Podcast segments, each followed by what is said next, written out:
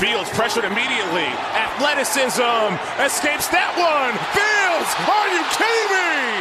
Has the first down and scoots out of bounds. The man is a magician.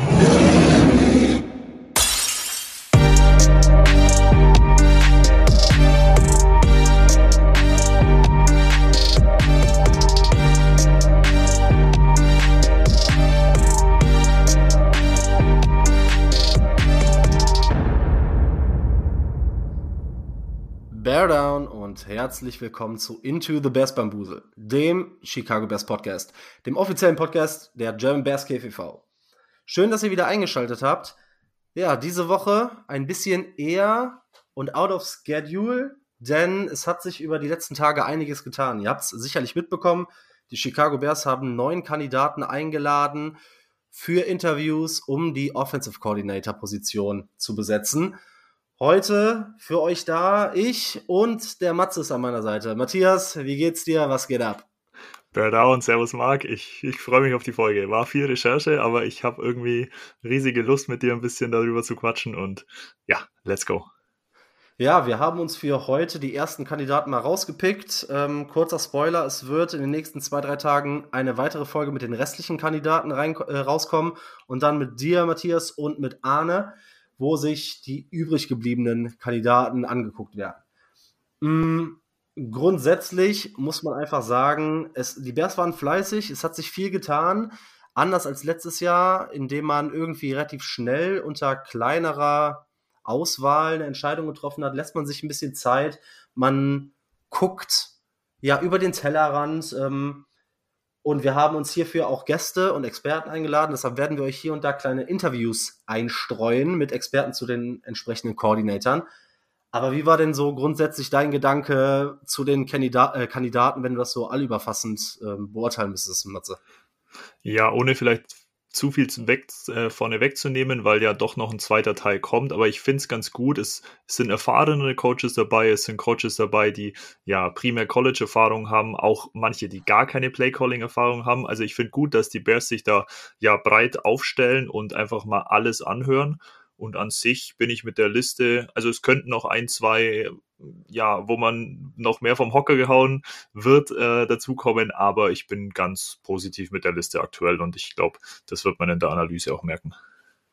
Ja, das ist halt das Schwierige, wenn man äh, gerade Koordinatoren sucht. Man hat natürlich nicht diese splashy Dinger wie beim Head Coach, weil natürlich die guten Koordinator meistens in Richtung Head Coaches schielen. Daher ist es ein bisschen schwierig. Gibt es denn so Gemeinsamkeiten der Coaches, wo du sagst, grundsätzlich in die Richtung geht Chicago und in die Richtung geht Ryan Poles? Ich muss ganz ehrlich sagen, ich finde es nicht so krass. Also es sind ein paar dabei, die eher Run-First sind, sogar vielleicht auch der Großteil Run-First, aber es gibt auch welche, die eher so eine Balanced Offense fahren und es gibt auch welche, die Pass-Heavy fahren. Also ich finde, also ich persönlich sehe jetzt nicht, dass es so eine ganz klare Tendenz gibt, in die es geht. Natürlich, der Run ist auf jeden Fall wichtig, das habe ich so das Gefühl, aber eine klare Tendenz sehe ich jetzt nicht. Siehst du da, ähm, wie ist da deine Meinung? Ja, die große Gemeinsamkeit, die glaube ich auffällig ist, ist so ein bisschen die Vita und zwar eher hinsichtlich die Scheme-Zugehörigkeit. Es werden, glaube ich, bis auf zwei, drei Koordinator maßgeblich ähm, ja, potenzielle Kandidaten eingeladen oder Kandidaten eingeladen, die aus dem Shanahan oder Sean McVay Tree kommen. Und man redet ja in der NFL immer viel über ja, das Sean McVay-Scheme, das Shanahan-Scheme, den Shanahan-Tree. Die Sache ist, was bedeutet das? Also ich will auch keinem äh, zuschreiben, man muss sich da informieren und man muss mal gucken. Deshalb habe ich gedacht, ich äh, suche einfach mal raus und gucke mal so ein bisschen, was ist prägnant für diese Schemes und was bedeutet das überhaupt in so einer Shanahan-Offense beziehungsweise in einer Sean McVay-Offense zu coachen. Ähm, das würde bedeuten, wenn man sich so ein bisschen das Shanahan-Scheme anguckt, das ist schon maßgeblich, den Ball zu laufen und auch dann zum Großteil eigentlich Outside Zone. Diese offensiven leben in der Regel mit so einem, ja, eigentlich schon eher Pocket Passer, der sehr, sehr akkurat durch die Mitte des Feldes passen kann. Und weiterer wichtiger Skill, der eine gute Deep Ball Accuracy hat und einen starken Arm hat, der auch halt tief werfen kann Dazu gehört, wenn man sich die Offense grundsätzlich anguckt, auf jeden Fall eine gute und vor allem athletische Skill-Position-Spieler und athletische O-Liner, die agil genug sind und eine gute laterale Geschwindigkeit mitbringen, um vor allem auch Open Field zu blocken. Maßgeblich, wenn man sich das anguckt, ist es immer wieder so, gerade dieses Jahr hat man es ganz krass bei den 49ers gesehen, der Ball wird recht schnell geworfen, mit viel Antizipation und auch sehr, sehr gerne über die Mitte des Feldes und darüber oder um darüber hinaus äh, definitiv noch tiefe Shots zu generieren und die Defense so ein bisschen ranzuziehen. So, wie gesagt, die 49ers Offense dieses Jahr war da so ein bisschen das Paradebeispiel, denn diese vielen kurzen Routen, viele Drag Routes, viele Screens, das kennen wir ja, aber wenn die gut executed werden und nicht so berechenbar sind wie unter Getzi, ist das natürlich auch eine Waffe. Denn diese ganzen kurzen Pässe führen dazu, dass oder setzen voraus, dass, wie gesagt, O-Liner athletisch sein müssen, im Open Field blocken und die Playmaker after the catch kreieren können. Es ist viel 21 und 22 Personal, heißt entweder zwei Running Backs, ein Tight End oder zwei Running Backs, zwei Tight Ends. Da werden wir in der Offseason, was äh, Personal angeht, natürlich auch noch drauf zu sprechen bekommen. Das ist so ein bisschen die Reaktion auf die Defensiven der NFL, die viel mit Two High Safeties spielen. Und ähm, genau, grundsätzlich versucht man immer in der gleichen Formation verschiedene Playdesigns zu verstecken und ja, natürlich kommen im Detail noch andere Aufgaben auf die Skill Positions zu, wie beispielsweise auf die Running Backs, die mehr den Gegner anstatt die Gaps lesen. Und ähm, ja, das ist so ein bisschen der, der Punkt äh, vom Shanahan-Scheme grundsätzlich. Sean McVay ist da noch mal so ein bisschen, noch mal ein bisschen eine andere Facette, denn grundsätzlich spielt er auch das gleiche beziehungsweise ähnliche Scheme. Nur die letzten Jahre ist bei McVay sehr, sehr krass aufgefallen, dass super viel Pre-Snap passiert, das heißt super viele Motion, dass super viel damit gearbeitet wird, mit dieser, mit dieser Motion Vorteile zu kreieren, um im Outside Zone Game, um im Play Action Game oder mit Screens, ähm, ja, sich, sich Vorteile zu erarbeiten. Ist ein sehr, sehr oder wird zumindest so deklariert als Quarterback-freundliches Scheme. Jetzt muss man nur dazu sagen, dieses Jahr und mit Matt Stafford hat sich das Scheme so ein bisschen mehr unter McVay in so ein Dropback-Passing-Game verändert. Ich meine, man hat trotzdem eine hohe Frequenz an, an Motion-Concepts, aber nach der Entwicklung, jetzt gerade auch dieses Jahr und auch aufgrund der Reaktion der NFL-Defenses, sieht das so ein bisschen anders aus. Denn die Motions haben vorher im großen Ausmaß dafür gesorgt, Matchups und Winkel, also Angles im Run-Game zu kreieren. Jetzt hat man dadurch, aber durch diese Änderung, auch einen signifikanten Vorteil im Passing-Game, dadurch, dass man mehr in dieses äh, klassische Dropback-Passing-Game äh, droppt. Und der größte Vorteil ist eigentlich, dass immer wieder eine Weiterentwicklung stattfindet. Die Rams haben sich weiterentwickelt und zwar ist es dieses Jahr definitiv neben dem Dropback Passing Game auch mehr ein Gap Scheme Running Game anstatt so ein Outside Zone Running Game, was zwar trotzdem noch da irgendwie seine Wurzeln hat, denn aktuell, wenn man den Wechsel so ein bisschen sieht, war McVay mit seiner Rams Offense führend im Gap Scheme Run Usage und letzter im Zone Run Percentage. Darüber hinaus ist es so, dass aufgrund dieser Entwicklung oder diese Entwicklung hat stattgefunden aufgrund der Tatsache, dass NFL-Defensive natürlich auch auf dieses sehr, sehr gern genutzte Shanahan-Scheme reagieren und viel mehr leichte Boxes spielen, was natürlich auch dem Downhill-Running und dem physischen Laufspiel einfach zugutekommt ja, das neue Scheme ist so ein bisschen darauf ausgelegt, unter anderem auch physische, vertikale Double Teams zu kreieren, gerade in der O-Line. Und das ist so ein bisschen das, wo wir einen Großteil der Coaching-Kandidaten herbekommen. Heißt, die haben alle irgendwie Vergangenheit mit McVay, mit Shanahan, kommen sogar aus den Teams. Und ja, ich hoffe, das war jetzt nicht zu dröge ähm, oder zu langweilig oder, oder unverständlich. Aber ist halt jetzt so. ähm, damit wir auch jetzt eigentlich mal auf das Hauptthema der Folge kommen. Jetzt haben wir grundsätzlich gelernt, was haben die Coaches gemeinsam und aus welchem Scheme kommen die und was bedeutet das überhaupt.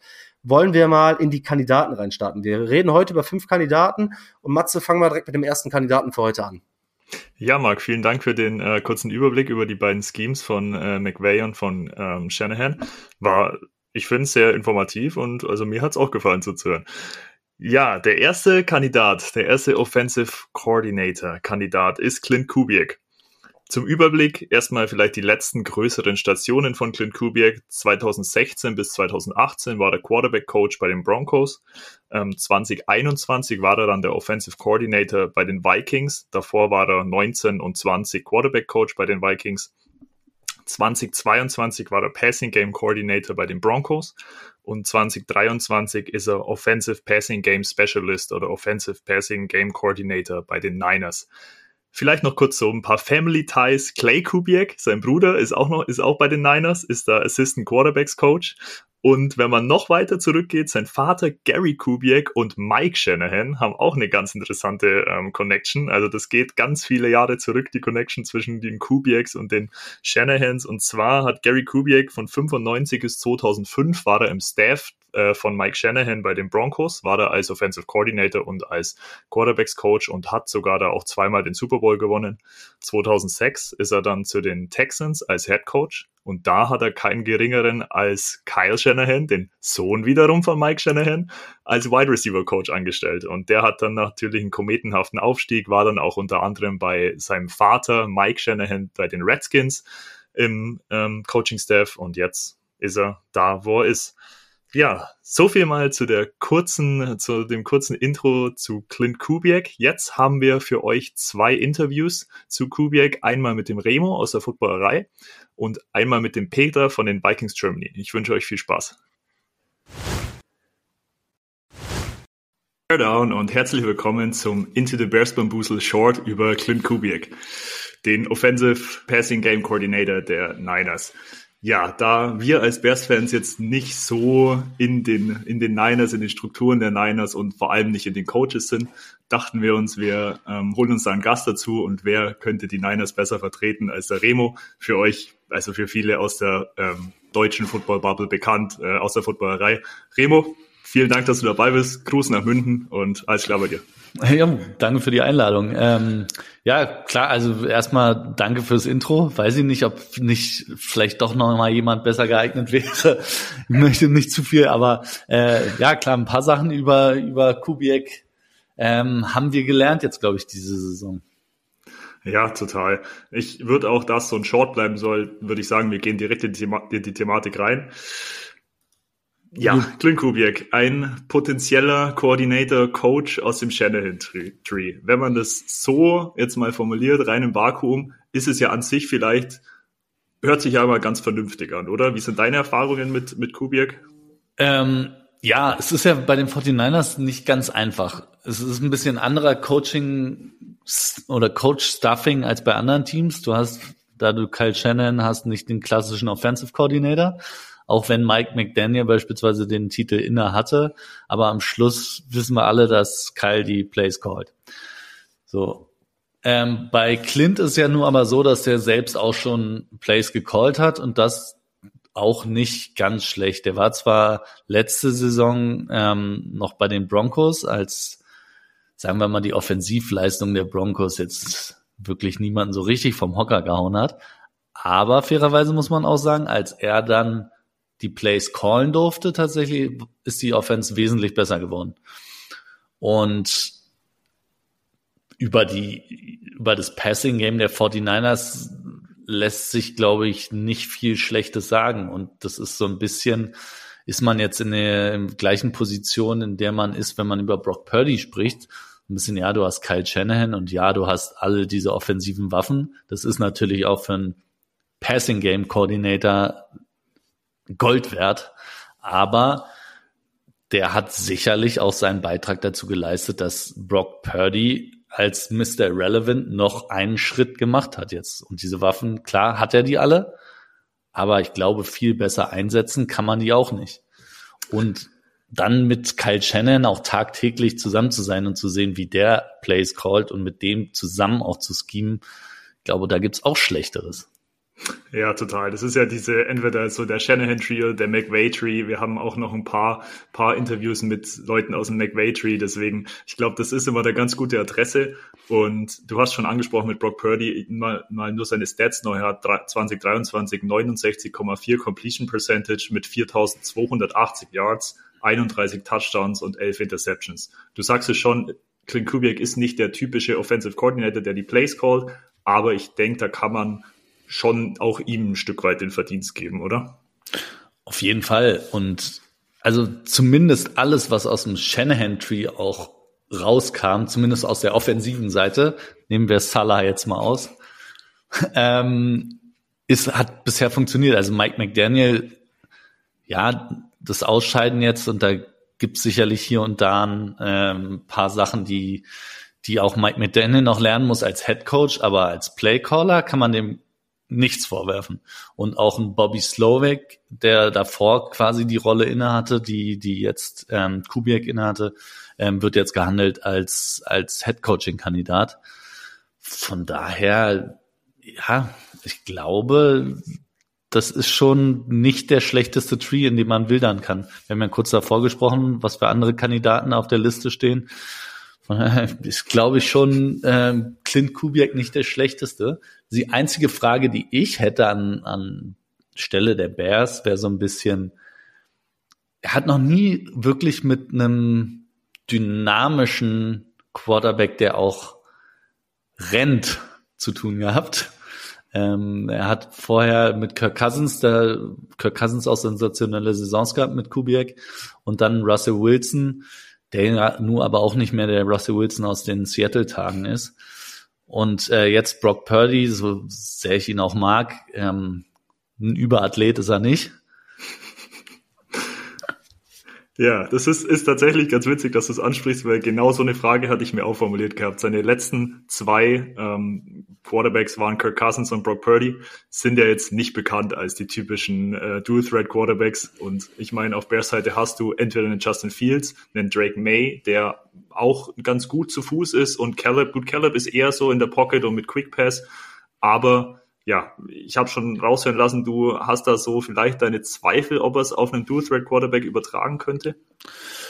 Zweifel nicht. Also ich, so wie das Passing-Game läuft, ich, die größten Zweifel hätte ich, dass ich nicht genau weiß, wie groß sein Einfluss auf das Play-Calling der 49ers wirklich ist. Aber im schlechtesten Fall hat er einfach ein Jahr viel mitgenommen von Kyle Shanahan.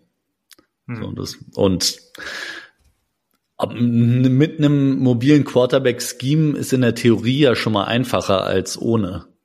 Von daher hätte ich da jetzt keine großen Zweifel, wobei es jetzt bei den Versuchen, die Shanahan dahingehend unternommen hat, hat es nicht so richtig gut funktioniert.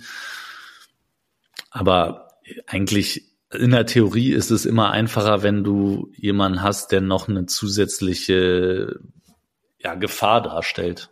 Weil du kannst ja. einfach im Zweifelsfall muss Defense einen abstellen zum Spine und dadurch sollten die anderen einfach noch freier sein. Bei den Vikings war das Konzept oder das Scheme von Clint Kubiak ziemlich Run First mit Play Action integriert und so Quick Anticipation Throws. Wie hast du das Gefühl, wie war es denn dieses Jahr bei den Niners? Wie hat er das da umgesetzt?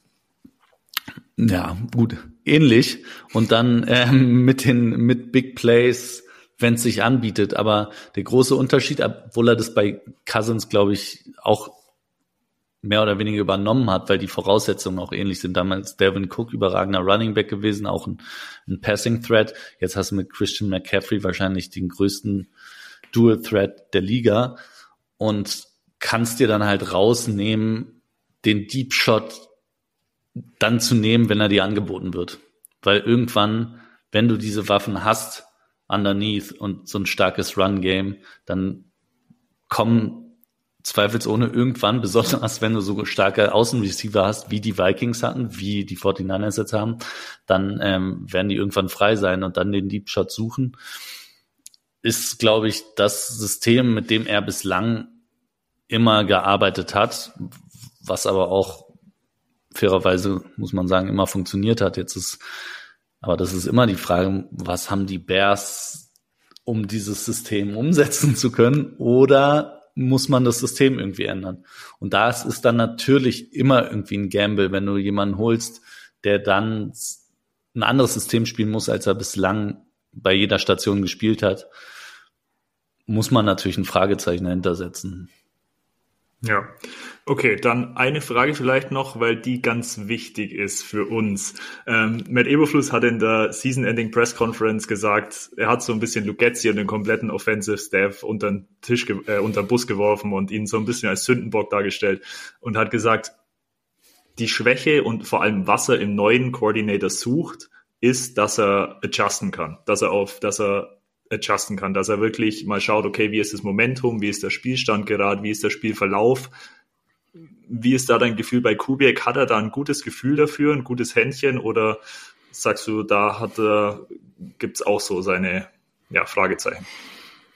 Die Fragezeichen sind, glaube ich, in dem Fall auch schwer zu trennen von dem insgesamt, was die 49ers über Jahre auch schon vor Kubiak gemacht haben. Es waren die gleichen Probleme, die es unter Shanahan, wenn man ihm was vorwerfen will, ist, dass sie ähm, wesentlich schwächer sind, wenn sie von mit Rückstand spielen müssen. Ähm, das ist, ergibt sich, glaube ich, auch aus dieser Philosophie mit Run first, establish the run und wenn du hinten liegst, ist es halt schwerer. Ähm, daher kann ich das schlecht trennen von Shanahan und wenig auf Kubiak beziehen. Die gleichen Probleme gibt's potenziell diese Saison, aber wer daran jetzt schuld sein soll, also sie, das Problem besteht, bestand unter äh, McDaniel als OC Bobby Slowick und jetzt mit Kubiak. Daher würde ich es eher an Shanahan jetzt mal festmachen. Ja. Okay, alles klar. Dann vielleicht noch als Abschlussfrage. Shanna, Leute aus dem Shanahan Tree sind ja früher oder später, also zumindest die Elite Coaching äh, Prospects sind ja früher oder später gerne mal Head Coaching Kandidaten. Meinst du, bei Clint Kubiak könnte das mittelfristig auch sein, auch von der Personalie her, vom Charakter? Also hast du da, was ist da dein Gefühl? Auf jeden Fall. Also das das Einzige, und das hatte ich äh, letztens auch in einem Tweet mal, weil ich dann wieder über Bobby Slowick gehört habe und dann wurde Steve Wilkes nochmal interviewt und gefühlt jedes Jahr ein, zwei Leute weg von den 49ers, die irgendwelche Head-Coaching-Interviews kriegen zumindest. Und bei Bobby Slowick war es ja auch so, der hat ein Jahr ähm, Passing Game Coordinator gemacht und war dann OC jetzt und ist jetzt Head-Coaching-Kandidat. Also es geht dann wirklich, es kann sehr schnell gehen. Und ähm, wenn man von diesem System was mitnimmt und wenn man dann gleichzeitig vielleicht auch irgendwie noch, ich meine, er hat schon OC-Erfahrung, er ist aufgewachsen, sein Vater war Head Coach, der kommt offenbar auch sehr gut klar mit dem ähm, mit dem Locker Room in San Francisco. Von daher glaube ich, dass er erstmal alles mitbringen würde für einen Head Coach. Wenn er jetzt noch entweder traden sie den ersten Pick weg und kriegen dafür ein Shitload of Picks und ähm, haben dann auch potenziell noch mehr auch Cap Room für für Veterans. Dann hat er vielleicht gleich ein gutes Team mit einem äh, mit Justin Fields, der auch noch ein junger Quarterback ist, oder er hat halt einen, einen der beiden Top Rookies und ähm, wenn er dafür Furore sorgt, muss ja gar nicht die völlig eskalieren, wie es jetzt in Texas, äh, in Houston passiert ist. Aber also wenn du dann die Bears einfach zu einem besseren Rekord führst und sie offensiv in, vielleicht in der Top-Hälfte der Liga sind, dann wird es auf jeden Fall die ersten geben, die anklopfen werden. Weil das ist dann auch die eine Position, wo man es dran festmachen könnte. Ja, herzlich willkommen zurück zum zweiten Interview über Clint Kubiak. Wir hatten gerade den Remo aus der Footballerei, der hat uns ein bisschen aus ja, seinem Erfahrungsschatz über die Zeit von Clint jetzt bei den 49ers als Passing Game Coordinator erzählt. Jetzt wollen wir die Zeit ein bisschen zurückgehen und schauen mal darauf, wie Clint Kubiak so als Offensive Coordinator bei den Vikings war. Da war er 2021 und dafür habe ich mir den Peter von den Vikings Germany dazu geholt. Peter, alles klar bei dir, schön, dass du dabei bist. Ja, servus Matthias, danke für die Einladung und äh, ja, schön hier zu sein und äh, schön über alte OCs zu reden. ja, ich würde sagen, da es ein Short ist, wir gehen direkt rein in die Thematik. Ja, Clint Kubiak, ein weiterer Offensive Coach aus dem Shanahan Tree. Wenn man das mal so im Vakuum betrachtet, hört sich's ja mal vielleicht gar nicht so so blöde an. Wie war denn deine Erfahrung so mit ihm als Vikings Offensive Coordinator? Ja, also als äh, Clint Kubiak zu uns kam, war ja sein Vater, äh, Gary Kubiak, der langjähriger auch Trainer und auch Super Bowl Coach, äh, glaube ich, mit den Broncos, wenn ich jetzt.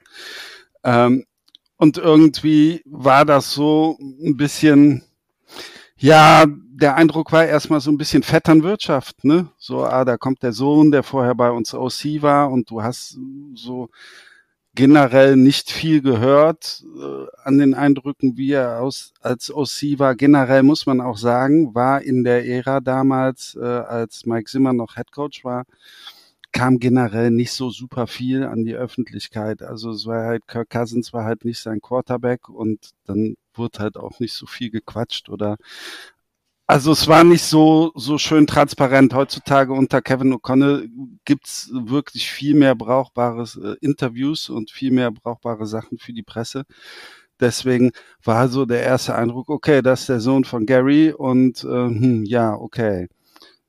Letztendlich dann, wenn man dann direkt mal in die Praxis geht, so war es halt auch ein ähnliches Scheme, halt auch schon West Coast, äh, West Coast äh, Shanahan auch wie sein Vater Gary Kubiak mit äh, sehr viel Outside Zone, weit Outside Zone. Und äh, er hatte schon echt ein paar paar gute äh, Designs und solide Opening Scripts, also seine Opening Drives waren schon ganz okay.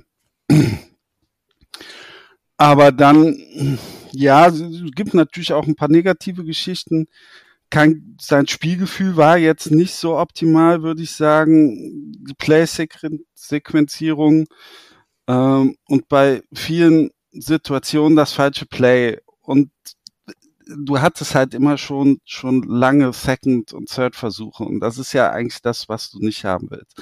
Ich habe dann spontan mal auch in eine Gruppe äh, bei uns gefragt, jemand noch äh, äh noch mal äh, eine diepe Meinung über Clint Kubiak und dann kam halt direkt so Run, Run, Pass. Äh, ist nicht unbedingt das, was ich euch erzählen wollte, aber äh, das ist natürlich auch nach zwei Jahren unter Mike Zimmer in dieser Ära alles auch ein bisschen vielleicht negativer, als es war. Ähm, ich kann mich schon erinnern, dass seine Opening Drives und Plays durchaus gut waren. Ähm, und was halt auch nicht so toll war, sehr wenig Pre-Snap Motion. Also da geht, da hat die NFL sich ja auch gerade äh, noch mal ein bisschen weiterentwickelt und gerade auch unter Shanahan, bei Shanahan läuft ja alles. Also ist ja fast wie bei seinem Schützling in Miami, die laufen ja wirklich nur äh, vor vorm Snap und bei Shanahan ist das auch so. Vielleicht bringt er da was mit aus äh, aus San Francisco noch ein bisschen mehr. Ich denke, San Francisco Shanahan hat ihm auf jeden Fall auch gut getan, auch weg von seinem Vater zu sein, weg von Mike Zimmer zu sein.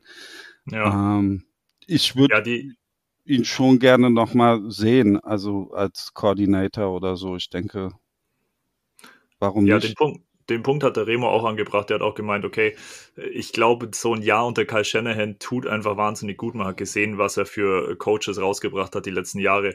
Dementsprechend vielleicht, was man sagen muss, ähm, Clint Kubiak, Kirk Cousins hatte 2021 unter Kubiak eigentlich ein relativ gutes Jahr. 4221 Yards, 33 Touchdowns und nur sieben Interceptions. Du hast es schon angesprochen. Er war OC unter Mike Zimmer. Mike Zimmer ist ja jetzt nicht gerade bekannt für das innovativste Playcalling, für, für die innovativste Auslegung der NFL. Ähm, denkst du, das könnte Kubiak limitiert haben? Ja, denke ich schon. Es hat man, muss ich gerade ein bisschen äh, weiter zurückgehen. Äh, 2017 sind wir mit Case Keenum ins Championship Game gekommen und das war so irgendwie so seine Idealvorstellung mit einem Quarterback doesn't matter, starkes Run Game, das nicht so super stark damals war. Daraufhin, äh, in dem Jahr wurde ja auch Devin Cook gedraftet, der hatte sich dann verletzt und dann kam 2018 halt Cousins und man hat halt auch einen neuen OC geholt, weil Pat Shermer zu den Giants gegangen ist und der OC war John DiFilippo und der ist, wollte definitiv von von Run First weg, äh, äh, mehr zu Kirk Cousins, äh, ein stärkeres Passing Game. Äh, und der ist nach neun Spielen gefeuert worden. Diese Bilanz war, glaube ich, 5-4. Äh, und äh, aber das hat Simmer halt überhaupt nicht gefallen. Und dann hat er halt Kevin Stefanski hoch hochgeholt, äh, der bei uns zwölf oder dreizehn Jahre, der hat wirklich von der Pike auf, vom Balljungen bis zum OC und jetzt zum Head Coach in, in Cleveland ähm, war der bei uns und der äh, das Scheme von Stefanski ist ja halt auch äh, run heavier, aber durchaus äh, auch gut, also auch clever und äh, oder ein bisschen intelligenter und also auf die Frage ja, Mike Zimmer hat da seinen Willen und Wunsch schon durchgedrückt und äh, John DiFilippo, der Pass-Heavier war, der ist recht schnell abgesägt worden. Das war eigentlich der Take, den ich sagen wollte und dafür zwei Minuten gebraucht habe. Alles gut, alles gut. Dann eine wichtige Frage, die uns beschäftigt und vor allem auch, also unser Coach, Head Coach, Coach Flus, hat in der Season-Ending Press Conference angesprochen, dass ja, was er von seinem Offensive Coordinator erwartet, ist, dass man adjusten kann, dass man so ein Gefühl für das Spiel hat, okay, wie ist der Spielverlauf, wie ist der Spielstand, wie ist das Momentum gerade. Wie ist dein Gefühl bei Clint Kubiak? Hat er das Gefühl, hat er das Gefühl für das Spiel und dementsprechend für die Playcalls oder war das ein Kritikpunkt vielleicht auch bei den Vikings? Ich glaube, das wäre eher noch ein Kritikpunkt, weil er sich halt manchmal wirklich mit den Playcalls ein bisschen verrannt hat und äh, generell eventuell auch, ja, ja, ich glaube, da hat ihm ein bisschen das Gefühl gefehlt. Da habe ich auch den Jonas von uns gefragt, der, das war für ihn ein Kritikpunkt. Aber wie gesagt, er war damals halt auch noch jung, kam vom, kam halt direkt raus und äh, äh, war dann Koordinator und ich würde ihn jetzt gerne mal sehen nach einem Jahr Shanahan. Wenn er gut ist, vielleicht nicht unbedingt bei euch. äh, aber ich äh, wünsche euch jetzt auch keinen schlechten, äh, schlechten äh, Clint Kubiak an die Backe. Nein, nein, nein, das wollen wir ja nicht. Das ist, das ist sehr nett von dir. Ähm, eine Frage vielleicht noch, und zwar die letzten drei Quarterbacks, mit denen Clint Kubiak gearbeitet hat, war Russell Wilson, ähm, Brock Purdy und Kirk Cousins. Gerade Cousins und Purdy sind ja jetzt nicht bekannt als die typischen Dual-Threat-Quarterbacks. Denkst du, denkst du, er könnte sein Playcalling an einen Justin Fields oder auch einen Drake May, die ja ziemlich gut sind, zu Fuß ähm, adjusten? Ich würde sagen, so wie du ihn beschreibst, wäre es wahrscheinlich eher was für Caleb, oder? Ich glaube eher was für Caleb, ja. Ich, ja, ich, generell sagt man ja so den ganzen Shanny Coaching Tree nach, sie haben lieber einen guten Pocket Passer mit einem starken Arm mit einer sehr guten Genauigkeit. Ne? Das ist, glaube ich, so der feuchte Traum von allen Shanahans dieser Welt. Und äh,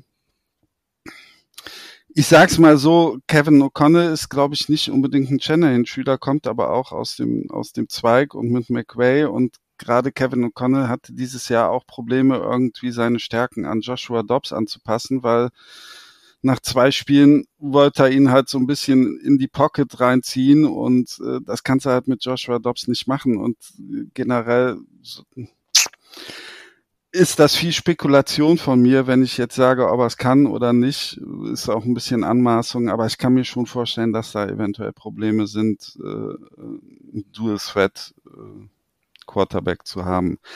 Aber wie gesagt, äh, das ist viel Spekulatius. Okay, super. Ja, dann, Peter, ähm, bist du eigentlich schon erlöst? Wir haben unsere zehn Minuten schon zusammen. ich danke dir, danke dir recht herzlich für den Einblick äh, aus Vikings äh, Seite und ja, vielen Dank, dass du dabei warst und wir hören uns in Zukunft bestimmt wieder. Mach's gut. Gerne, gerne. Danke. Ja, so viel zu den beiden Interviews. An der Stelle nochmal vielen herzlichen Dank an euch beide, Remo, Peter. Vielen Dank, dass ihr dabei wart. Richtig, richtig coole Sache, coole Aktion von euch. Und ja, dann gehen wir mal so ein bisschen in die, ja, in die Analyse, Marc. Man hat es bei Peter gehört. Er fand das Playcalling von Kubiak bei den Vikings oft mal ein bisschen uninspiriert, ein bisschen stati, äh, start, statisch und ein bisschen leicht zu durchschauen.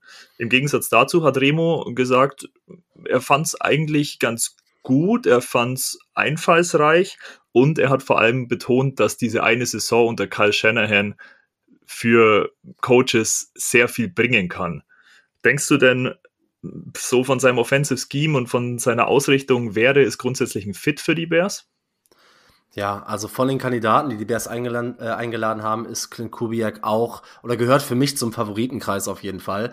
Denn neben der Tatsache, dass er auf jeden Fall schon Playcalling-Erfahrung hat, damit 36 Jahren aber noch relativ jung ist, mit verschiedenen Quarterbacks gearbeitet hat, an verschiedenen Stationen dann doch erfolgreich war, weil da hatten wir jetzt niemanden zu, das würde wahrscheinlich auch den Rahmen sprengen, aber in Denver, meine ich, hatte er, als er die Play-Calling-Duties ähm, übernommen hat letztes Jahr von Nathaniel Hackett, ist, glaube ich, die Offense von, boah, ich glaube, vom Bottom 5 auf jeden Fall zur 11th overall oder 11th overall besten Offense geworden. Das heißt, er hat ja schon seinen Impact, ja, und wie Remo gesagt hat, ich glaube, dass so eine, erstmal die Connection, Connection zu Shanahan plus nochmal jetzt ein Jahr unter Shanahan, wobei natürlich Shanahan die Play-Calling Duties hat.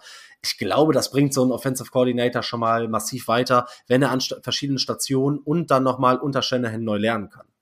Ja, das kann ich mir auch ganz gut vorstellen. Vielleicht noch zum Scheme, um das mal nochmal generell zu überreißen. Clint Kubiak spielt ein Run-First-Scheme mit ähm, Play-Action eingebaut und dann auch dadurch den Occasional Deep Ball. Und was bei seinem Scheme auch ganz wichtig ist, ist der Quick Pass und vor allem der Quick Anticipation ähm, Pass. Also die Antizipationswürfe, die ja, die wir in der Saison sehr viel thematisiert haben, gerade auch im Kontext Fields, sind bei ihm im Scheme schon eine wichtige, ja, eine wichtige Komponente. Run First ist in der Identität der Bears ja eigentlich gar nicht wegzudenken. Und ja, meinst du, man bleibt bei Run First? Denkst du, man geht vielleicht eher in die Pass-Heavy Offense? Was, was ist da dein Gefühl oder auch dein Wunsch? Ja, ich glaube, das ist so ein bisschen die Problematik. Ich finde es deutlich wichtiger als diese Frage, ähm, inwiefern sich ein OC an, den, an das offensive Spielermaterial anpassen kann. Und ich finde es gar nicht schlimm, in der Wahrnehmung, in, mit Anführungszeichen, ein Run-First-Team zu sein. Denn wenn man sieht, dass äh, die 49ers und die Rams auch mit diesem Scheme arbeiten, und da nimmt ja, sagt ja keiner, auch das langweilt mich oder das ist unerfolgreich, weil die den Ball laufen. Nee, wenn du den Ball erfolgreich läufst und damit auch irgendwie ähm, dafür sorgst, dass die Plays aufeinander aufbauen, um dann eine offensive Identität zu kreieren, bin ich da eigentlich ein Fan von. Deshalb, ähm, ja, hast du so eine Tendenz, das brauchen wir nicht immer und bei jedem zu machen, aber Clint Kubiak ist ja schon ein großer Name, alleine in der NFL durch seinen Vater und durch die Station über Denver, die Vikings und die 49ers jetzt. Ähm, hast du da eine Tendenz, ob da ein gewisser Quarterback passt, ob man, ob das eventuell ein Wink mit dem Zaunfall sein könnte, weil das ist ja auch immer so ein Thema. Ich glaube grundsätzlich ist es falsch zu sagen, okay, man verpflichtet Clint Kubiak und es muss jetzt der Quarterback sein. Das glaube ich bei der Verpflichtung nicht, weil ich Clint Kubiak so einschätze, dass er wirklich so ein Football-Brain ist und sein System so anpassen kann, dass das sowohl jetzt für einen Justin Fields als auch für einen Rookie passen kann. Wenn man jetzt, wie wir gerade auch schon gesagt haben, wenn man von diesen Quick Anticipation Throws ausgeht, ist es natürlich ganz klar ein Caleb Williams Ding. Also wer da schon ein bisschen im Tape war und da ein bisschen geschaut hat, das ist halt absolut sein Steckenpferd. Also und im Gegensatz dazu ist es halt für Justin Fields, ja, ist es nicht die einfachste Sache. Die Quick Anticipation Throws ist so eine Sache, wo er ja am meisten noch hadert. Deswegen wenn man es sehr spitz formuliert, ist es vielleicht eher für Caleb. Ich glaube aber nicht, dass es ja das ultimativ heißt. Ja, bin ich, bin ich tatsächlich sehr, sehr bei dir. Ich glaube, dass das ein Kandidat wäre, du hast am Anfang äh, angesprochen, so diese ganz krass, ja, splashy Names, die fehlen so ein bisschen, aber ich glaube, Clint Kubiak, wir haben es auch in den Interviews gehört, ähm, ja, man würde, glaube ich, auch Clint Kubiak zutrauen, so eine Bears Offense zu coachen und man würde ihn auch gerne wieder sehen. Und ich glaube, es wäre definitiv keine Fehlentscheidung, weil sie nach dem ganzen Prozess, den wir auch äh, zu Beginn angesprochen haben, jetzt kein überstürzte ist. Es wird natürlich, und ähm, das ist vielleicht noch zu erwähnen, immer noch interessant, weil wie viel Geduld haben die Bears? Wen wollen sie noch alles sehen? Werden Coaches irgendwo weggeschnappt? Kriegt man irgendwo eine Head Coaching oder eine interessantere Offensive Coordinator Position angeboten? Deshalb wird der ganze Prozess und die Evaluation und die Entscheidung dann noch ganz interessant äh, abzuwarten. Aber ja, Kubiak auf jeden Fall für mich ein interessanter Name.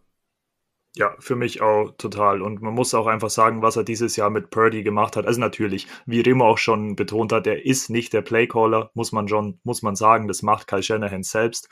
Aber trotzdem ist er ja Offensive Passing Game Coordinator und da kann man ihm schon seine Lorbeeren ähm, geben, was jetzt gerade das Purdy ja auch zu tun hat. Er hat über 4000 Yards, 31 Touchdowns, 11 Interceptions und eine erhebliche Steigerung zu seinem Rookie-Jahr. Wenn man die neun Spiele hochrechnet, die er letztes Jahr als Rookie gespielt hat, ist er immer noch 1400 Yards short von der Performance dieses Jahr. Also ich glaube, da muss man Kubiak schon ein bisschen seine, seine Flowers geben. Ja, und er hatte bei den Vikings und in Denver hat er ja Plays gecallt. Das heißt, er ist nicht ganz unerfahren, trotz seines noch verhältnismäßig jungen Alters, ne? Ja, auf jeden Fall. Gut. Das war Clint Kubiak. Ähm, ja, wie gesagt, den meisten, den meisten wird der Name Kubiak generell was sagen. Gucken wir uns den nächsten Coordinator-Kandidaten an. Und zwar jemand, der so ein bisschen, ja, außerhalb ähm, dieser Anomalie dieser diesjährigen Kandidaten irgendwie läuft. Viele werden ihn kennen. Es geht um Greg Roman. Greg Roman war Entschuldigung, war bis letztes Jahr Offensive Coordinator bei den Baltimore Ravens. Auch ich mache das kurz wie Matze, kurz zu seiner Vita, hat schon diverse Stationen durchlaufen, ist auch schon über 20 Jahre in der NFL, war ganz früher mal bei den Panthers bei Houston, war 2006 für den ersten Stint bei Baltimore, hat da auch verschiedene Positionen äh, in den Footballteams bekleidet, war dann auch mal wieder am College, war dann auch tatsächlich bei den 49ers äh, mit Harbaugh damals zusammen und ist, war davor bei Stanford, ist dann äh, zu den 49ers und ist da auch in der Offensive quasi aktiv gewesen. Das war das Jahr äh, bis 2014 auch mit Colin Kaepernick. Das heißt, er hat auch gezeigt, dass er da schon früh mit mobilen Quarterbacks arbeiten konnte. Danach war er Offensive Coordinator äh, bei den Bills und dann der große bekannte Stint, den die meisten wahrscheinlich wahrgenommen haben bei Baltimore seit 2017. Und ich habe mir auch dafür Expertise reingeholt. Und zwar von äh, den Jungs von Talk Like a Raven mit dem Malte. Hört mal rein, was der zu sagen hat. Und danach machen wir weiter. Ja, hallo. Schön, dass ihr noch da seid. Wir gucken uns, wie besprochen, den nächsten Offensive Coordinator an, und zwar Greg Roman. Und auch hier, damit ich das nicht alleine machen muss und mir die ganzen Fakten an den Haaren herbeiziehen muss, habe ich mir natürlich Expertise auf höchstem Niveau eingeladen. Und zwar den Malte von Talk Like a Raven. Malte, schön, dass du Zeit gefunden hast. Ähm, schön, dass es so spontan geklappt hat. Erstmal, wie geht's dir? Ach, soweit, so gut. Sonne scheint. Ich bin drin. Alles gut. Wie zufrieden, frage ich dich mal kurz, bist du so bisher mit der Saison gewesen, der Ravens? Und jetzt wie aufgeregt bist du vor dem ersten Playoff-Spiel? Äh, ja und ja. Sehr gut. Ich finde es gut, dass du das Credo beachtest. Wir wollen das Ganze kurz, äh, kurz halten. Aber nee, aber kurz deine Einschätzung äh, gegen die Texans und dann all over ähm, Ambitionen auf den Super Bowl dieses Jahr. Wie ist so deine Wahrnehmung? Äh, wenn man sich die Top-Spiele der letzten Regular Season Wochen anguckt, sei es Miami, San Francisco, ähm, was hatten wir da noch? Die Rams hatten wir mit dabei, ähm, die Lions hatten wir mit drin. Die wurden alle halt mehr oder weniger ja verdroschen. Sagen wir es mal so. Also es waren wirklich sehr eindeutige Siege, wo die halt nicht ein einziges Mal in Frage standen. Die Niederlagen, die die Ravens hatten, die waren alle mehr oder weniger selbst verschuldet, außer das letzte Regular Season Game, wo halt nur ja, wo Starter geschont wurden, eigentlich die zweite Garde gespielt hat, kann man mal mit 17 zu 10 verlieren im strömenden Regen. Ähm, sehr positiv tatsächlich. Also ich glaube, wir können, ich habe vor keiner Mannschaft Angst und ich bin auch der Meinung, wir können jedes Team, was uns entgegenkommt, schlagen. Solange wir uns nicht selber schlagen. Ja, ich glaube, das deckt sich so ziemlich mit der allgemeinen Wahrnehmung dieses Jahr der, der Ravens. Äh, auf jeden Fall eine überragende Saison. Und über eine Personalie will ich natürlich jetzt mit dir genauer sprechen. Und zwar über Greg Roman. Ich habe das mal kurz rausgesucht, damit du dann nicht mehr groß drüber quatschen musst. Aber Greg Roman war ja oder ist jetzt eingeladen für die Offensive Coordinator Position bei den Bears hatte verschiedene Stints bisher in der NFL bei Carolina, da aber mehr so in Richtung äh, Strength und Condition Coach, das waren so die äh, Starts da bei den Texans. Dann hatte er den ersten Stint bei den Ravens in 2006. Dann war er an der High School, am College in Stanford.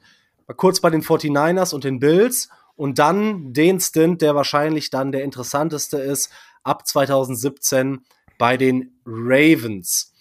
Hm, vielleicht sagst du uns erstmal kurz, nach 22 hat man sich von Greg Roman als Offensive Coordinator getrennt. Was waren die maßgeblichen Gründe und was macht er jetzt noch in Baltimore? Macht er jetzt überhaupt noch was in Baltimore? Eigentlich gar nicht. Ist er da nicht noch beratend irgendwie? Ich habe Das kann sein, aber dann hört man von ihm da rein gar nichts mehr. Also perfekt, keine übergeordnete Rolle. Ja, genau. Ähm, warum man sich getrennt hat, ich würde gerne anders anfangen. Also ich glaube, dass Greg Roman für Lamar Jackson als Dual Threat Quarterback anfangs eine richtig gute Wahl war und ihn gut in die NFL mit hineingeführt hat. Man sieht das an dem MVP-Titel aus 2019. Was darunter noch interessant fallen würde, wäre die Zeit 2012 auf jeden Fall bei den 49ers, als sie noch mit Colin Kaepernick als Quarterback ebenfalls Dual Threat in den Super Bowl gekommen sind, dort gegen die Ravens verloren haben. Aber das ist halt genau sein Ding, ne? Running Game. Das kann er richtig gut. Kreatives Running Game ist, ist da echt spitze drin. Er liebt es halt, Tight Ends einzusetzen. Ne? Also es ist viel in 13 Personal, in 12 Personal, sprich immer mit zwei oder drei Tight Ends aufs Feld gekommen, ein Running Back, die dann halt die Seele aus dem Lab geblockt haben und hat da daraus dann halt auch aus verschiedenen Formationen Laufspielzüge, aber halt auch Passspielzüge. Bei den Ravens war das sehr von großem Vorteil, weil wir Mark Andrews haben, der ein sehr guter Receiving äh, Tight End ist. Was nicht so seine Stärke ist, ist tatsächlich, wenn mit dem Arsch an der Wand ist und äh, denn nur noch es auf Passing Game geht. Da fehlt ihm so ein bisschen die Kreativität und anscheinend auch die Vermittlung, das an die Spieler weiterzugeben. Es kam zu häufiger dazu, dass man halt auf Ravens Twitter gelesen hat oder sich Spieler geäußert haben, dass Receiver ihre Routen falsch gelaufen sind, dass ähm, ja ganz häufig auch Receiver in denselben Zonen gelandet sind. Das ist dann halt für mich so ein Näherbringen an die Receiver-Verständnis für die Routen, hatte halt irgendwie gefehlt und äh, auch generell manchmal das Playcalling war etwas fragwürdig. Also wenn die Ravens zurücklagen und Punkte machen mussten, dann hat er, dann war er limitiert, weil das Passing Game nicht so stark war. Wenn sie vorne lagen, konnte er mit seinem Running Game die Uhr runterlaufen. Und mit seinem guten Running Game.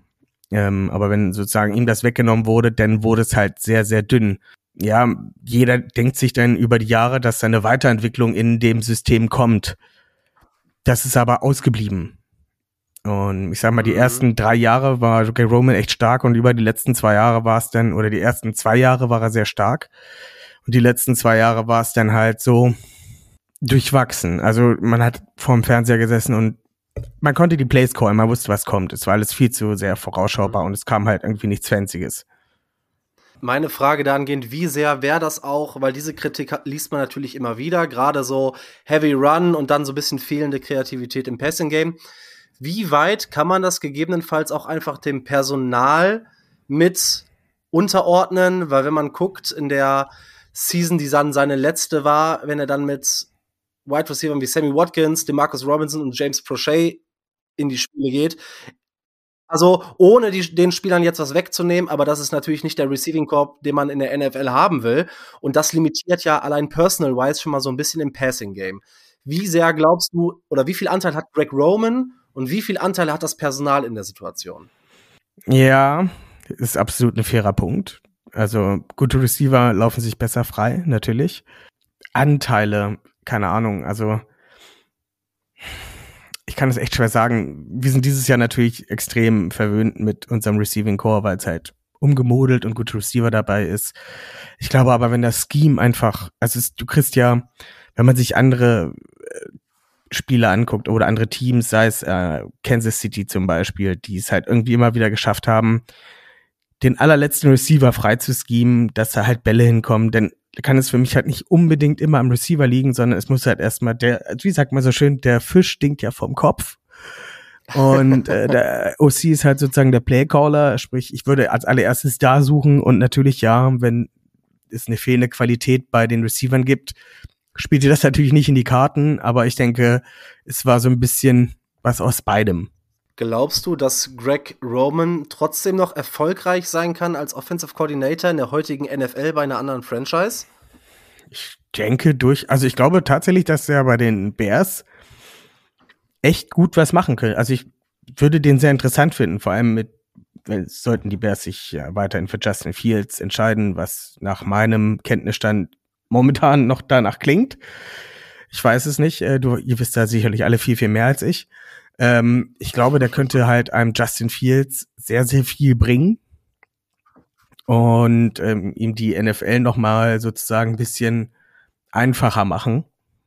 Ich weiß nicht, ob man das, also ihr wisst hoffentlich, wie ich es meine. Also ihm, er spielt seit drei Jahren in der NFL und er weiß, wie es halt läuft. Aber mit diesem Scheme, vor allem mit so einem run-talentierten Quarterback, kann das tatsächlich gut funktionieren. Die Frage ist halt nur, wie lange. Okay, das ist ja eine interessante Einschätzung. Glaubst du, dass die aufgrund der letzten beiden Jahre die Entscheidung, Greg Roman als OC gehen zu lassen, die richtige war? Ich meine, die Antwort ist jetzt relativ einfach, wenn man den Erfolg dieses Jahres betrachtet. Ähm, einmal das, wahrscheinlich habe ich das damit schon mit beantwortet, wenn ich dich da sehe. Und was bei den Bears natürlich ganz interessant ist, der Headcoach wackelt so ein bisschen. Man holt einen neuen Offensive Coordinator rein es steht immer so ein bisschen noch im Hintergrund, sollte der Headcoach nicht funktionieren und man holt jetzt ein offensives Scheme rein und einen neuen Offensive Coordinator rein. Ich stelle mir die Frage, ob man eventuell im Hinterkopf hat, den OC auch dann, wenn der Headcoach nicht bleibt, zu behalten, um dann eventuell auch auf Headcoach die Personalie einzusetzen. Würdest du das Greg Roman soweit zutrauen als Offensive Coordinator auch Head Coach zu sein, weil das ist ja auch oft so eine Typfrage. Wie ist er im Locker Room und so? Ähm, hast du da einen Gedanken zu? Weil ich weiß, dass das total schwierig ist, da sich da überhaupt eine Aussage zu machen, weil wir da ja außerhalb so super wenig von mitbekommen. Also nochmal kurz zu deiner ersten Frage. Die Leute haben mich ja nicht gesehen. Ich bin froh, dass er weg ist, ähm, weil wie gesagt halt äh, die Entwicklung ausblieb, die Offense so ein bisschen stagniert hat.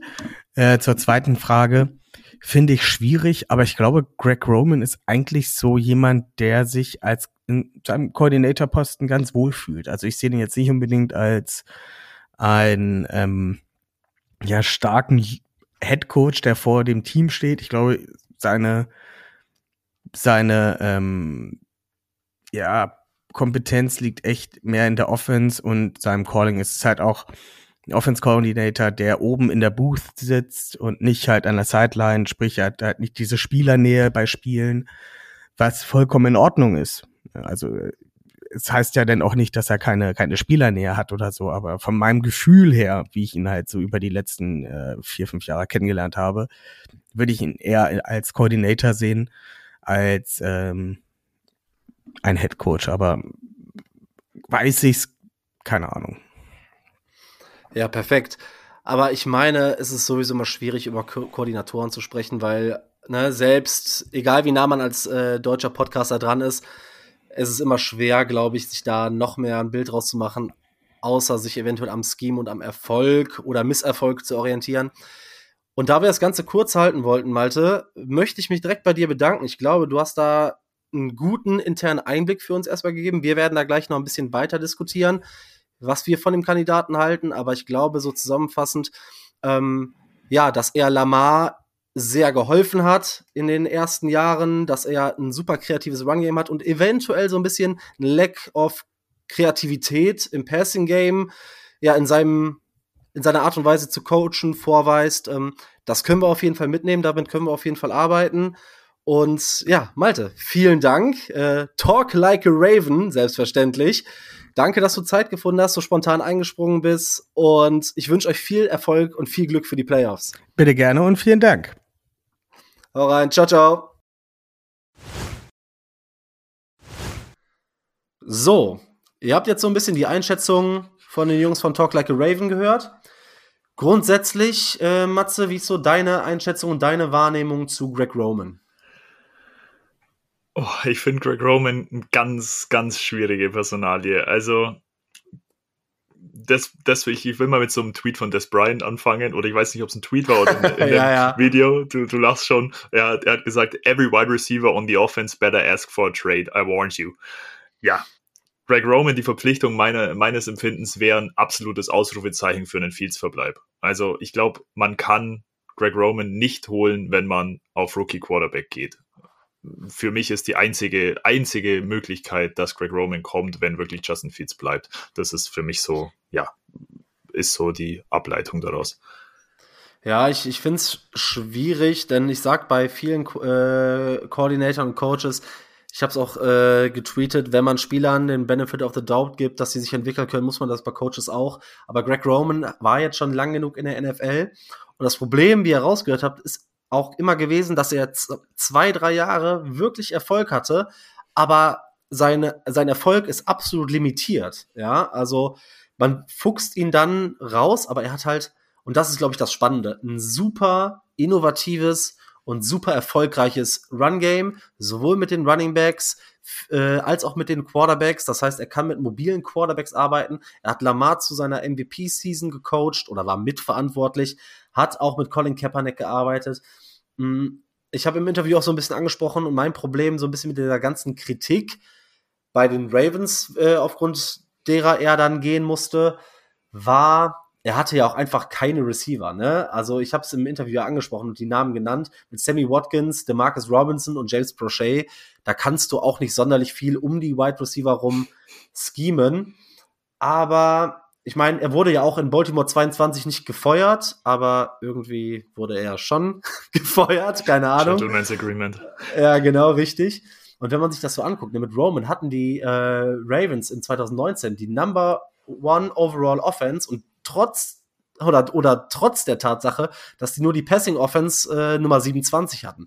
Das heißt, man hat halt richtig gut gescored, man ist den Ball richtig gut gelaufen.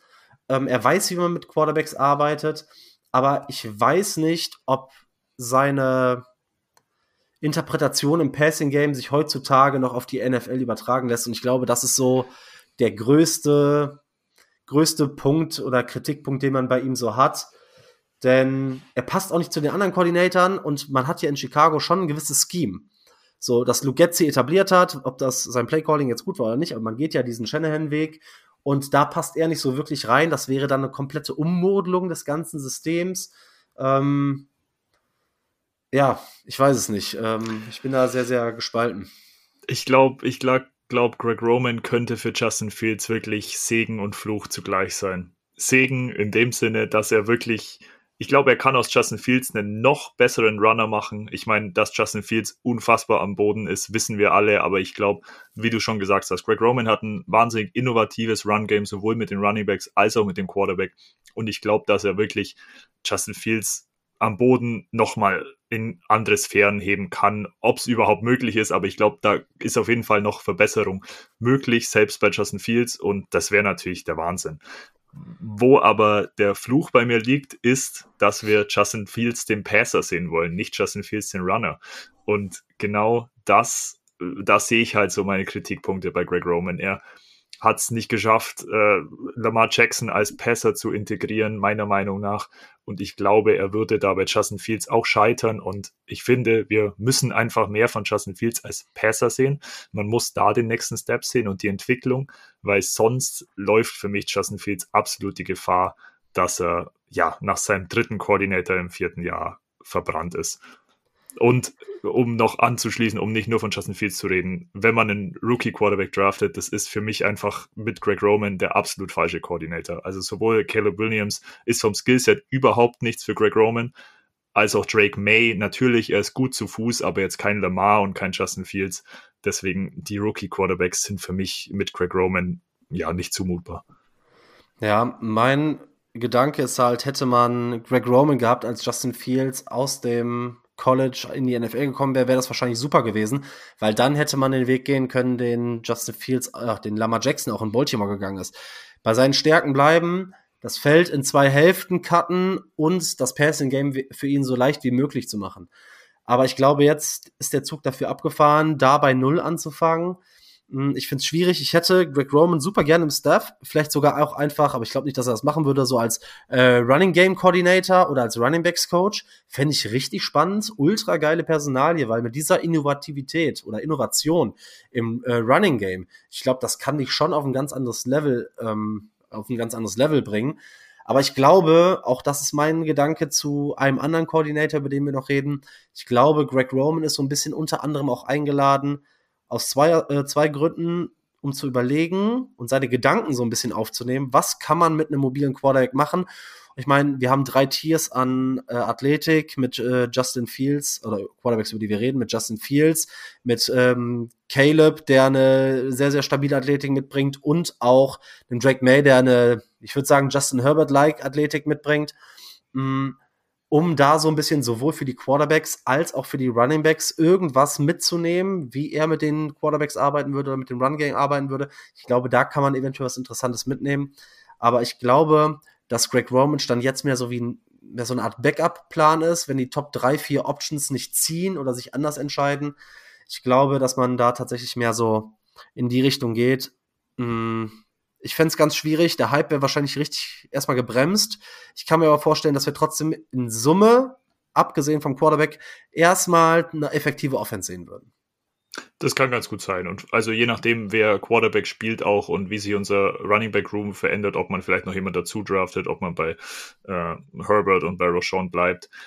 Also Greg Roman wird das Running Game definitiv wahrscheinlich nochmal auf ein neues Level bringen. Und auch nicht nur das Running Game, auch, auch das Tight End Game. Das war ja auch bei den Baltimore Ravens ziemlich gut mit Mark Andrews. Also dass die Tight Ends profitieren von seinem Scheme natürlich auch sehr. Das muss man schon sagen, natürlich. Genau, ich glaube, dann ist aber auch soweit alles zu Greg Roman gesagt. Ihr habt so unsere Einschätzung dazu, ihr habt mit Sicherheit auch eure Meinung dazu. Lass uns mal über den nächsten Coordinator reden, Matze. Ja, gerne. Ähm, nächst, als nächsten Koordinator hätten wir Cliff Kingsbury. Ist jetzt vor ein paar Tagen oder ist, gestern ist es, glaube ich, aufgekommen auf Social Media. Wir nehmen jetzt am Freitag auf.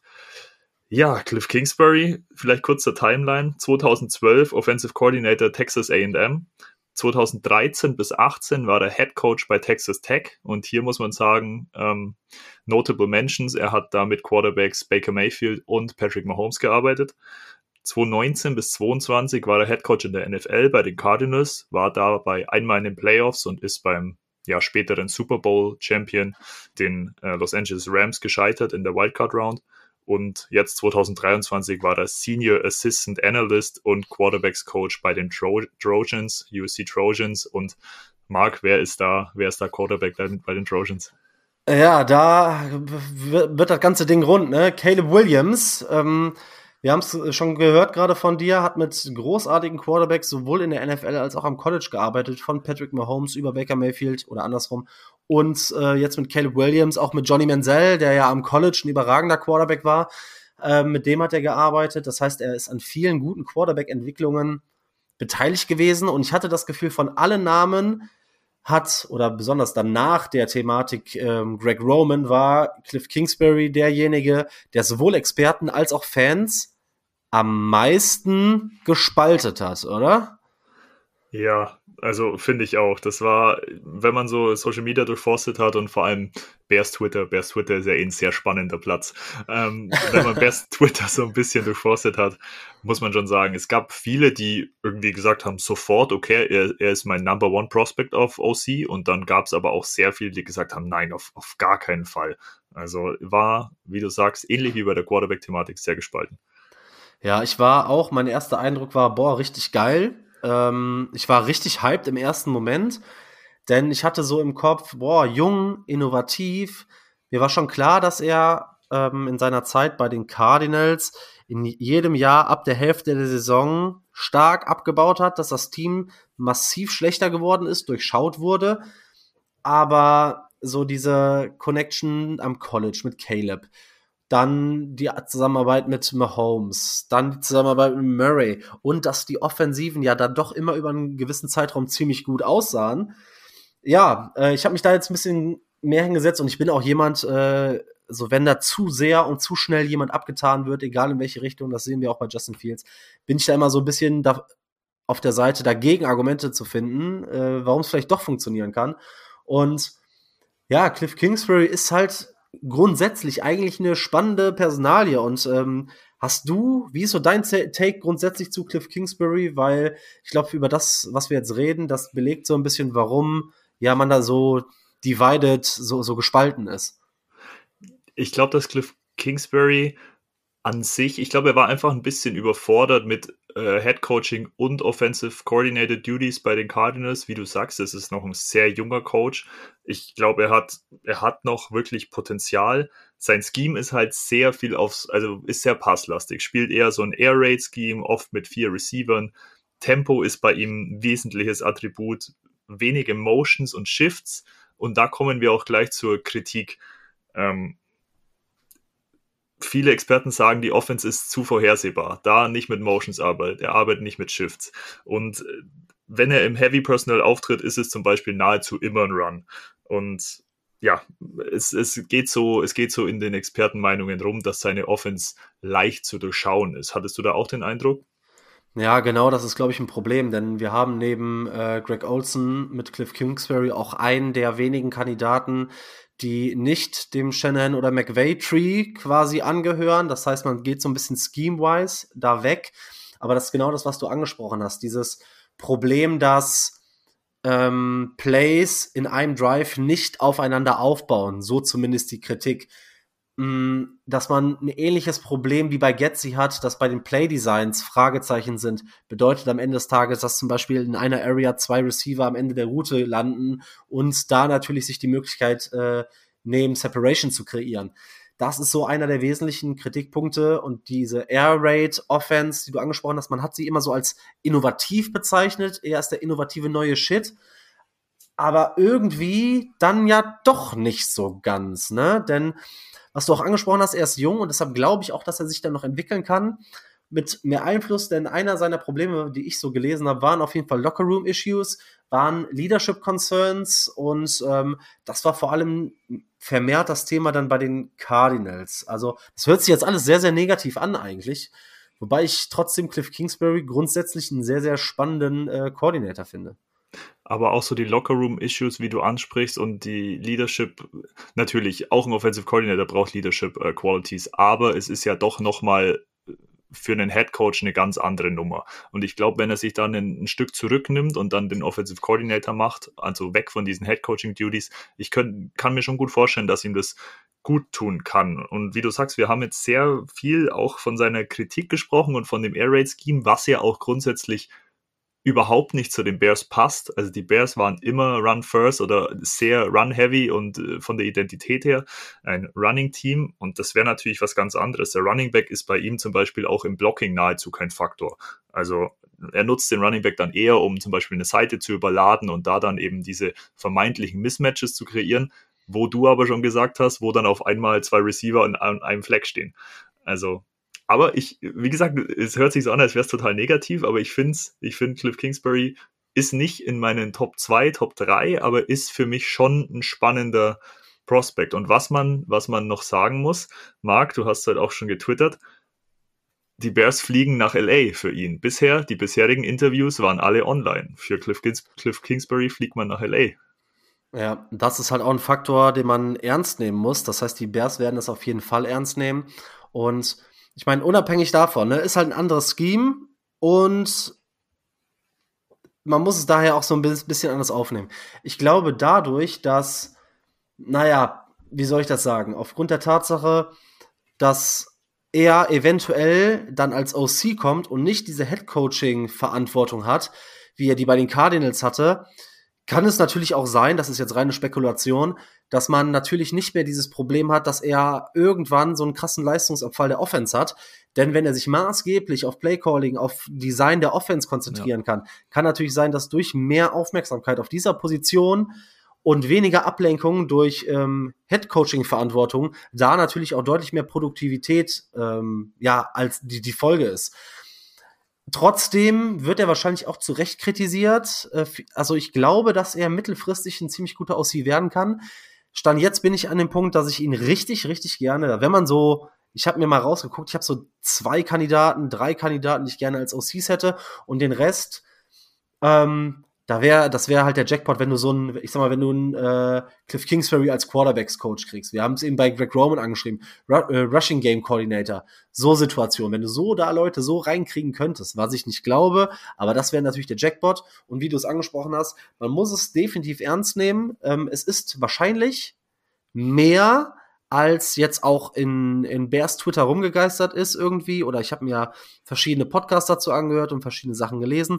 Es wurde viel gesagt, ähnlich wie bei Greg Roman, wie man in Amerikanisch sagt, pick his brain. Er hat mit Caleb gearbeitet. Das heißt, was kann man über Caleb erfahren? Ähm, genau. Er hat er soll seine Gedanken äußern, was würde er mit Caleb machen, was sind seine Concerns, was sind seine Highs, was würde er mit Justin Fields machen und er ist ja grundsätzlich trotzdem nicht innovativ los. Und ich glaube, dass man sich da viel abgucken will, was er so sagt, was er so kann. Ich glaube aber, dass da andere Kandidaten höher auf dem Board der Bears stehen. Ja, das glaube ich auch. Ich glaube auch, dass es äh, Kandidaten gibt, die höher auf dem Board stehen. Du hast auch gesagt, ich würde ihn auch gerne in unserem Staff sehen. Vielleicht nicht als OC, äh, also als äh, Top Prospect als OC, aber Quarterbacks Coaches kommt halt darauf an, wie die Competition ist und wie viele Teams noch äh, Offensive Coordinator needy sind. Aber ansonsten sehe ich einen Upgrade von Quarterback Coach aus dem College wieder zurück in die NFL, sehe ich schon irgendwo als realistisch. Also könnte schon passieren vielleicht. Ja, ja, vor allem, weil Caleb da jetzt ja in den Draft gegangen ist und äh, das nochmal einiges verändert. Ähm, definitiv alleine durch die Situation, dass die Bears eine extra nach LA fliegen, eine ernstzunehmende Option. Für uns kein Top-Kandidat, aber das ist ein Kandidat, bei dem ich nicht die Hände über den Kopf zusammenschlagen würde und erstmal wirklich abwarten würde, wie die Bears Offense damit aussieht. Aber wie gesagt, aufgrund der Tatsache, dass das einer der wenigen Ausläufer ist, der nicht in das bisher integrierte Scheme passt, beziehungsweise zu dem Scheme der anderen Kandidaten passt, dieses viel angesprochene McVay-Shanahan-Scheme, äh, glaube ich, dass man da jetzt keinen absoluten Fokuspunkt auf Cliff Kingsbury als OC hat. Wenn du nichts mehr zu Cliff Kingsbury hast, gehen wir weiter zum nächsten. Und zwar haben wir noch zwei Kandidaten für euch heute. Und zwar zwei Kandidaten, die euch äh, mit Sicherheit ja, ich will euch da kein Unrecht tun, aber weniger sagen, denn einer von beiden hat mir relativ wenig gesagt, über den wollen wir vielleicht zuerst reden, und zwar Marcus Brady.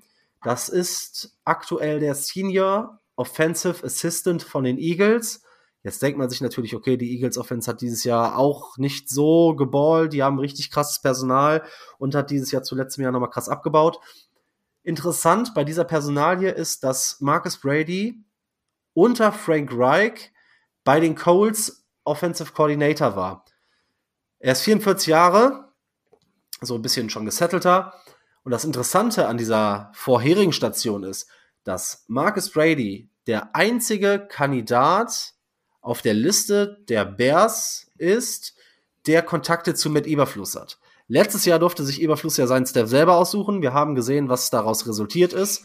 Ähm, er hat sich die Coaches ausgesucht und das ist nicht gut ausgegangen. Marcus Brady ist der einzige Kontakt zu Matt Eberfluss, den wir bisher haben. Ähm, wie gesagt, war 2019 Assistant äh, Quarterbacks Coach bei den Coles und ist dann 21 OC geworden für Nick Sirianni, der dann ja bekanntlich zu den Eagles gegangen ist. Und ja, in 22 ist er dann Siriani hinterher und ist äh, Senior Offensive Assistant unter Siriani geworden. Und ja, genau, vielleicht noch interessant, ähm, war 21, als er bei den Colts OC war, hat er mit Carsten Wentz die Offense aufgezogen. Ich glaube, das haut jetzt keinen vom Hocker. Ich habe da tatsächlich keine großen Gefühle zu, zu Marcus Brady. Ich weiß nicht, ob du noch irgendwas zu ihm hast, wie deine Einschätzung so ist. Ja, du hast schon gesagt, er hat, ähm, er kommt quasi aus dem Eberfluss Tree, wenn man es so nennen kann. Und wir, wir haben vorhin schon über die, den McVay Tree und den Shanahan Tree gesprochen. Und ich muss sagen, der Eberfluss Tree reißt mich jetzt nicht vom Hocker. Ähm, Marcus, Marcus Brady, vielleicht auch noch ganz spannend, ist dreimaliger Grey Cup Winner, also der, der Championship in der CFL, Canadian Football League. Und war da unter anderem Quarterback und sein Coach war Mark Trestman die Bears-Fans werden Ach. ihn wahrscheinlich, wahrscheinlich kennen. Ja, stark. ja, ansonsten äh, Marcus Brady, äh, als er gefeuert wurde als OC, gingen so ein bisschen die Spekulationen ähm, los, dass er quasi die, der Scapegoat von Frank Reich war und Frank Reich dadurch seinen, seinen Job ein bisschen safen wollte. Es hat genau eine Woche geklappt, eine Woche später wurde Frank Reich, äh, Frank Reich gefeuert. Das ist auch so ein ganz guter Effekt. Ansonsten, Marcus Brady wäre ein First-Time-Playcaller in der NFL. Halt, First-Time-Playcaller? Ja, ja ich oder? meine, als ja, Frank er Reich hat Plays Ja, genau. ja, genau. Als er bei den äh, Colts war, hat Frank Reich die, Colts, äh, die, ja, die Plays gecallt, ja. Genau, er wäre First-Time-Playcaller in der NFL das ist halt so Sache, das ist halt so die Sache und das ist für mich auch der größte Kritikpunkt. Ich sehe die Bears aktuell nicht in der, ja, in der Struktur und in der Lage, dass man einen Offensive Coordinator als First-Time-Play-Caller nehmen muss. Es muss kein komplett alter Veteran sein, aber ein bisschen Play-Calling-Experience sollte schon da sein, oder? Was meinst du, Marc?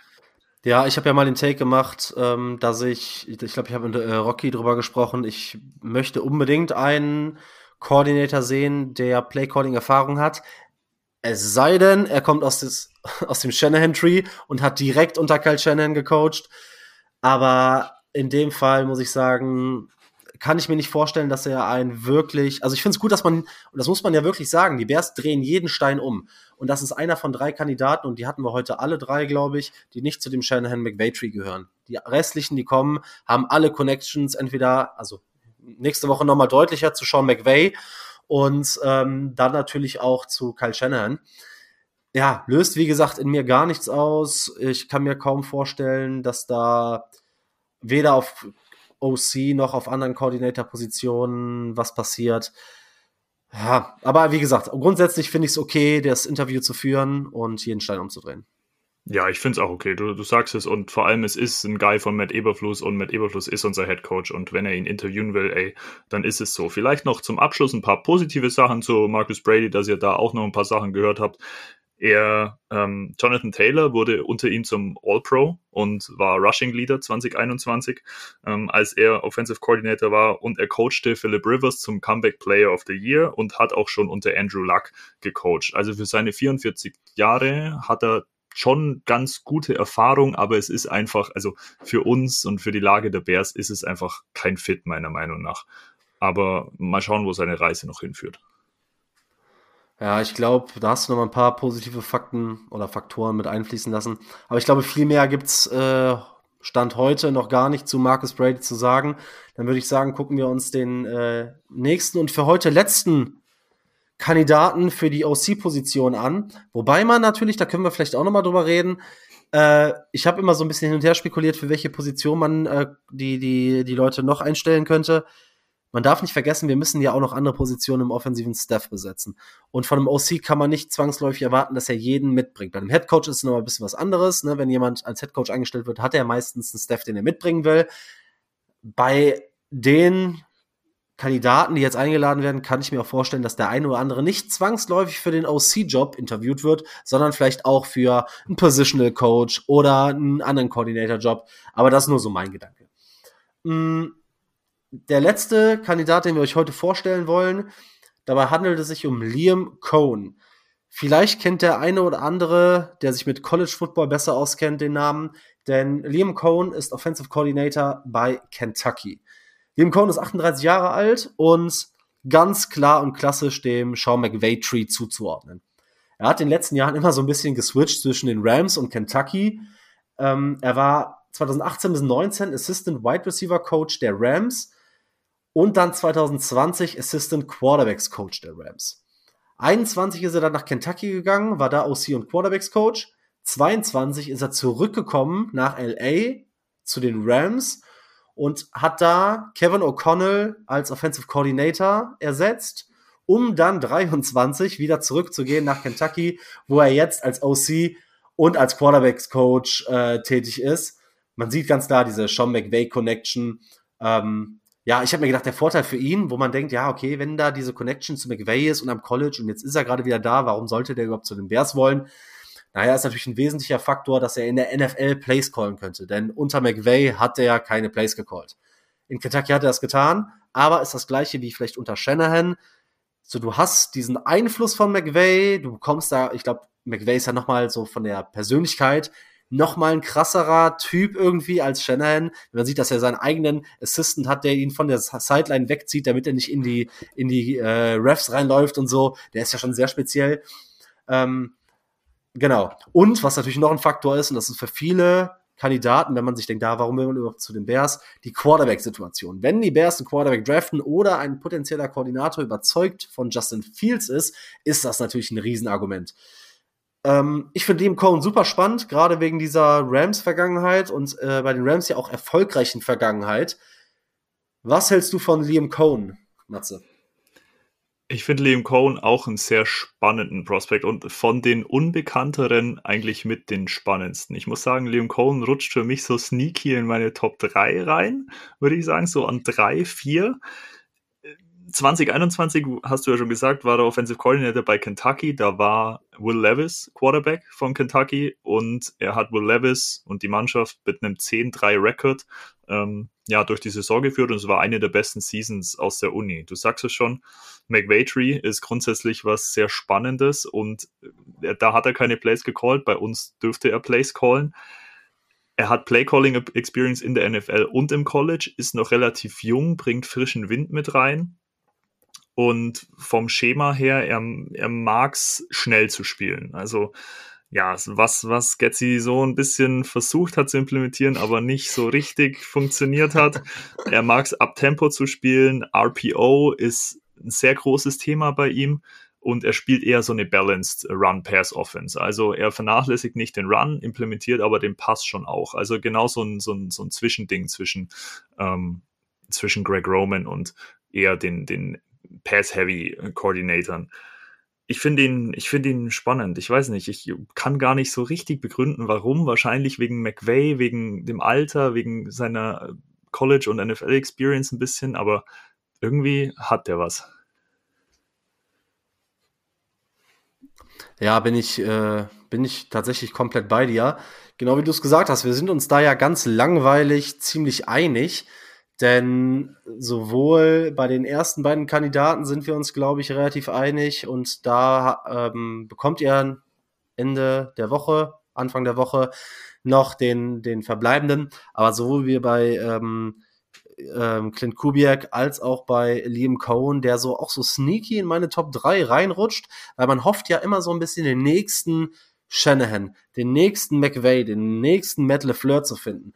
Und ich finde, dass Liam Cohen tatsächlich so ein bisschen das Potenzial mitbringt. Es ist natürlich ein größeres Risiko in meinen Augen als bei vielen, vielen anderen Koordinatoren. Aber ich halte Liam Cohen gerade aufgrund der Offense, die er spielt, aufgrund der Erfahrung, die er mit 38 schon hat, aufgrund der History, die er football-wise mitbringt, für einen extrem spannenden kan äh, Kandidaten, sowohl als OC natürlich äh, dann auch als. Ich glaube nicht, dass er ein Kandidat ist für eine andere Position. Ich glaube, dann geht er eher zurück zu den Rams und bleibt dabei Sean McVay. Ähm, ich glaube, da zieht es ihn schon zu einem oder auf einen OC-Posten mit Play-Calling-Duties. Aber Liam Cohen ähm, von Kentucky mit dieser Rams-Vergangenheit finde ich äh, super, super spannend und kann mir das äh, tatsächlich vorstellen. Ich glaube aber, dass man aus Bears Sicht so ein bisschen verbrannt ist, weil man ja gesehen hat, ja, mit Getzi und man hatte da einen guten Quarterback, man hatte da einen Playcaller vor ihm. Traut man sich das nochmal in so einer konservativen Franchise? Ich weiß es nicht, dafür muss Liam Cohn schon ziemlich krass interviewen. Ja, das glaube ich auch. Aber ich finde ihn, ihn einen sehr spannenden Prospekt und wer weiß, was da noch so rauskommt. Ist jetzt nicht Top 1, Top 2, aber er ist irgendwie spannend und du sagst es, vielleicht hat man da die Chance, einen neuen McVay oder einen neuen Shanahan zu finden und äh, ja, you miss every shot you don't take, sage ich dazu nur. so sieht's aus. Ja, äh, Matthias, wenn du nichts mehr zu den Koordinatoren von heute hast, glaube ich, haben wir die Folge durch. Dann haben wir uns äh, euch die ersten fünf Kandidaten für die OC-Position der Bears vorgestellt. Wir haben uns gedacht, wir wollen so aktuell wie möglich bleiben. Deshalb haben wir uns dazu entschieden, die Folge jetzt so schnell wie möglich rauszubringen, bevor diese ganze Vorbereitung äh, keinen Sinn mehr macht und ja, bevor ich, ich weiß nicht, vielleicht interessieren euch die Kandidaten, vielleicht auch nicht. Ich denke aber, dass es ganz interessant ist, wenn man drüber reden will, wenn man sich das mal reinzieht, wer steht überhaupt zur Debatte und welchen Weg könnte Chicago gehen. Und deshalb, ähm, ja, sind wir durch für heute. Es geht in zwei, drei Tagen geht's weiter mit den nächsten Kandidaten. Vielleicht haben wir schon Zeit in eine Entscheidung. Wir sind sehr gespannt. Bleibt auf jeden Fall dran. Wir lassen uns überraschen, was es noch so gibt. Aller Voraussicht nach wird es Mittwoch, korrigiere mich, wenn ich falsch liege, dann keine Folge geben. Dafür kommen diese beiden Folgen jetzt ähm, spontan raus, damit wir am Zahn der Zeit bleiben. Matthias, vielen Dank, dass du heute Abend, Freitagabend, dir den, äh, ja, den Abend äh, mit mir um die Ohren geschlagen hast, die Interviews geführt hast und mit mir über die Coaching-Kandidaten gesprochen hast. Ich wünsche dir viel Spaß mit Arne übermorgen, um über den Rest zu sprechen. Und dann hast du dir auch mal eine wohlverdiente Woche Podcastpause verdient. Bis dahin, ciao, bear down. Bear down, Leute, ciao.